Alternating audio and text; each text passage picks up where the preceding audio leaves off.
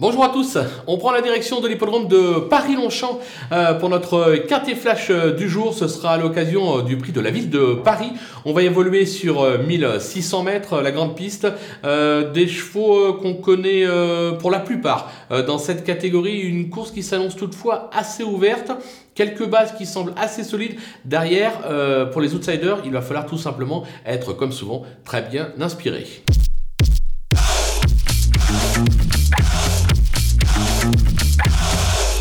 Allez, on attaque euh, avec euh, nos bases, avec le numéro 2, euh, Citello, qui vient de faire une très belle valeur à ce niveau, deuxième de la course référence. Il est toujours extra de forme, il est encore mieux placé au poids face à son dernier vainqueur. On va foncer tout simplement. Le numéro 7, Scottish Anthem, une vraie rente pour les parieurs depuis ses débuts. Il vient de se faire remarquer dans la course référence, il est bien placé au poids.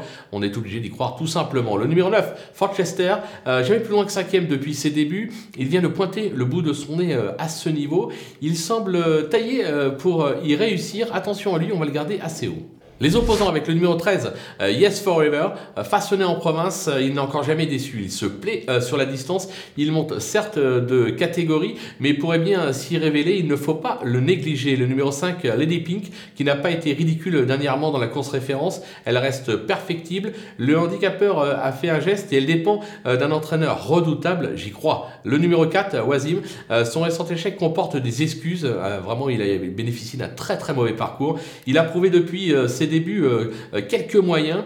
C'est un pantal, euh, je m'en méfie également. Le coup de poker, c'est un vrai coup de poker. Ce sera le numéro 16, Everio, qui n'a jamais véritablement été en mesure de s'exprimer le dernier coup. Il se plaît sur la distance à ce poids. J'ai la sensation qu'il peut espérer jouer les troubles faits. Attention à lui. Les outsiders avec le numéro 10 et Damam, euh, extra de forme. Il vient de s'imposer sur la distance à Saint-Cloud, ce qui lui vaut 4 kg de pénalité. Euh, il passe un test à ce niveau, mais le cheval est au top. Il peut surprendre. Le numéro 11, Saint-Hélier, euh, qui vient de fournir sa meilleure valeur à Lyon en s'imposant, ce qui lui vaut à lui aussi de porter 3 kg de pénalité, mais vu la forme des régnés, difficile de l'écarter au départ de cette épreuve. Le numéro 6, Blue Falcon, même s'il il est surtout réputé sur le sable, il a déjà performé sur le gazon. Il s'est bien comporté euh, dernièrement à ce niveau, il ne faudrait pas le négliger lui non plus. numéro 3, euh, Grit Rotation, euh, qui vient d'ouvrir son palmarès sur la distance à Saint-Cloud. la donne change ici avec 5 livres de pénalité, mais au top, il peut encore espérer grappiller une petite place. Et enfin, l'As Antorus, que je n'avais pas retenu au départ, que j'ai remonté, qui a été façonné en province, qui n'a pas convaincu lors de ces deux essais parisiens, notamment le dernier à ce niveau à Saint-Cloud. Mais attention, le dernier, le cheval a été très très malheureux, pratiquement mis hors course, raison pour laquelle je le rachète, je le mets en bout de piste, mais je le rachète tout de même. Les délaissés, avec le numéro 8, Massa Shop, que j'avais retenu au départ, que j'ai redescendu pour faire euh, remonter l'as, comme on dit, euh, qui a surtout fait ses preuves euh, sur les sprints depuis ses débuts. il passe un test sur la distance, mais je pense qu'il doit pouvoir tenir. voilà, il fait partie des chevaux qui sont capables de surprendre. J'avais pas la place de le garder. Si vous, avez la place, vous le remontez. Le numéro 12, Shark Chamouraï, qui vient d'ouvrir son palmarès dans un handicap à Fontainebleau sur 1800 mètres.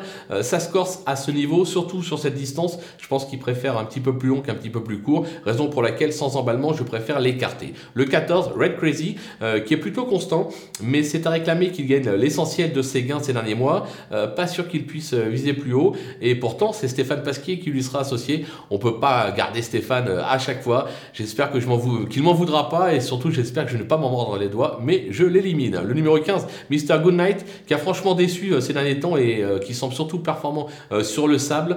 c'est plus compliqué sur le gazon. Je n'y crois pas. Voilà, ça c'est fait, c'est dit. On va se quitter avec euh, ma sélection et mes conseils de jeu. À vous de jouer